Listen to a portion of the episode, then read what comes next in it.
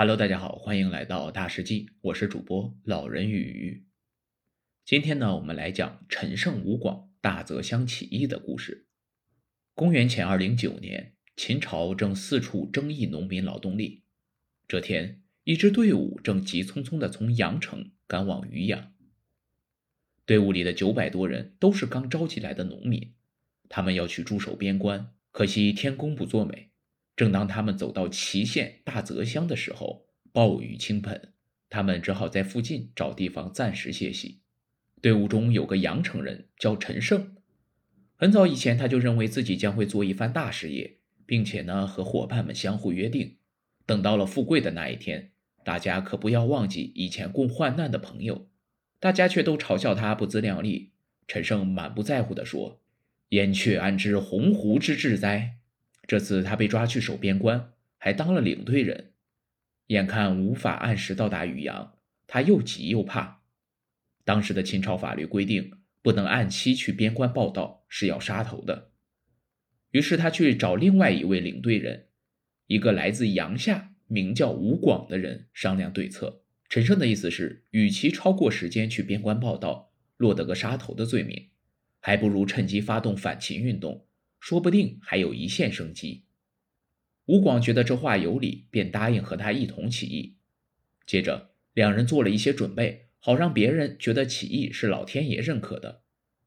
古时候的百姓对神明很是敬畏，如果打着上天的旗帜，相信很多人都会加入进来。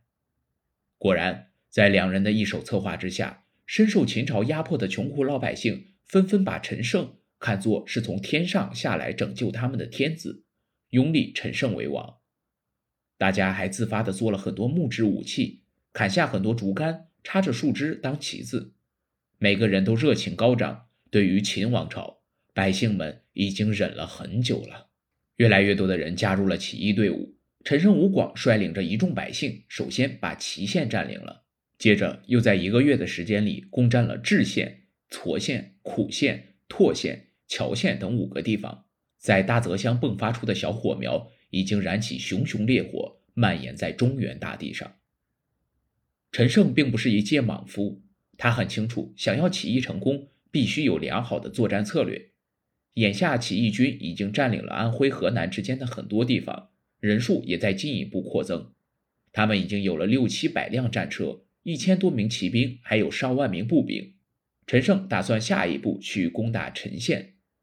陈县的地理位置十分重要，在历朝历代中都起着重要的作用。两周和春秋时期，陈县是陈国的都城。战国末期，楚国也把都城定在这儿。秦朝统一天下后，又把陈县定为郡治。如果起义军能够占领陈县，对秦朝必定是个沉重的打击。因此，陈胜毫不犹豫地带领部队直奔陈县。得知起义军的动向后，陈县的郡守和县令慌得不知怎么办才好。他们根本不是打仗的料，农民军还没围到城门口，两个人就已经跑得远远的了，只留下了郡城守在城内。郡城准备和起义军大打一场，可是驻扎在陈县的秦军早就被起义军的气势吓破了胆，哪还有力气抵抗？没多久，陈县的防守被攻破，郡城被愤怒的百姓杀死了，起义军牢牢地掌握了这个军事要地。陈胜很快便宣布自立为王，国号张楚。都城就设在陈县，中国历史上第一个农民革命政权建立了，百姓们纷纷表示拥戴陈胜，推翻残暴的秦王朝，把所有受苦受难的人民都解救出来。至此，陈胜实现了他在年轻时立下的志愿，做一番大事业。政权建立后，全国都沸腾了，每天都传来不同地方的百姓起义的消息，他们都是打着张楚的旗帜，农民起义愈演愈烈。一些战国贵族的残余势力也趁此机会大张旗鼓，开始反对秦朝统治者。其中著名的领袖人物有刘邦、项羽、项梁、英布、彭越等。看着中原大地飘扬着的张楚旗帜，陈胜的斗志更加高涨。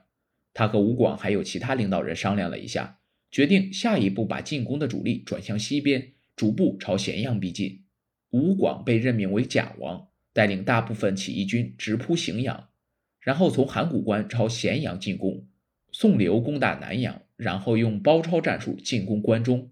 武臣邓宗、周、赵平等人被陈胜任命为将军，一部分人带兵北上，横渡黄河，把以前属于赵国的地区占领下来，然后南下攻打九江郡，占领淮南地区；另一部分人去攻打广陵和以前原属魏国的地区，进而把长江下游、黄河以南的大梁全部占领。至此，农民起义运动进入高潮，起义军奋勇作战，攻下了一个又一个地方。可是吴广在荥阳的进攻遭到了抵抗，很久都没有起色。荥阳是通往关中的重要门户，拿下它就等于拿下了关中。而且荥阳不远处正是秦军粮仓所在的位置，要是控制了粮草，不但能满足起义军的粮食空缺，还能让秦军丧失一半的战斗力。因此，荥阳必须攻下来。陈胜在得知吴广进攻不顺利之后，立刻委任周文为将军，趁着秦军被吴广绊住的时候，让他带兵从函谷关绕开荥阳，务必攻进咸阳城。周文率领的大军一路过关转将，最后攻到咸阳城外百余里的地方。不少沿途百姓在大军过境时纷纷加入其中，队伍的人数多达十万，战车也有一千多辆。直到此时，秦二世胡亥总算从奢靡的生活中惊醒过来。起义军的气势如日中天，这位只顾贪图享乐的皇帝急得团团转，可是又想不出什么方法来应对。咸阳城里所有的军队都派到外地去了。现在去哪儿找人来打仗呢？章邯便对秦二世提议，不如把正在骊山服劳役的几十万劳工派出去。秦二世想了想，现在也只有这个办法了。于是他封章邯为大将军，率领临时军队去抵御起义军。这时周文正在停军整顿，突然冒出一大批秦军，起义军毫无准备，被赶出咸阳境内。两军在曹阳亭对阵，起义军终于抵不过秦军。又退回了渑池，偏偏这时起义军的粮草供应不上，战事又节节败退，在抵抗了十几天之后，眼看就要被秦军消灭，周文只好拔剑自刎。章邯趁势进攻荥阳，因为吴广和一位部下闹了点小矛盾，这位部下竟然杀死了吴广，正好这让秦军钻了空子，于是守在荥阳的起义军全部战死。自此，起义军开始内讧。加上陈胜没有制定一个好的管理策略，导致起义行动变得松散起来，不少地方被旧诸侯国的势力夺走。陈胜本人的思想也发生了转变，逐渐脱离了群众，因此被众人孤立，最后死在了自己车夫的手里。张楚政权成立后没几个月，陈胜就被害了。虽然失去了领袖人物，但中华大地上的反秦运动如雨后春笋一般纷纷出现，所以陈胜的功劳不可忽视。大泽乡起义解开了秦末农民运动的序幕，给予秦朝政权当头痛击，秦朝很快就要灭亡了。好了，我们今天的故事就讲到这里，欢迎大家评论、点赞和转发，我们下期再见。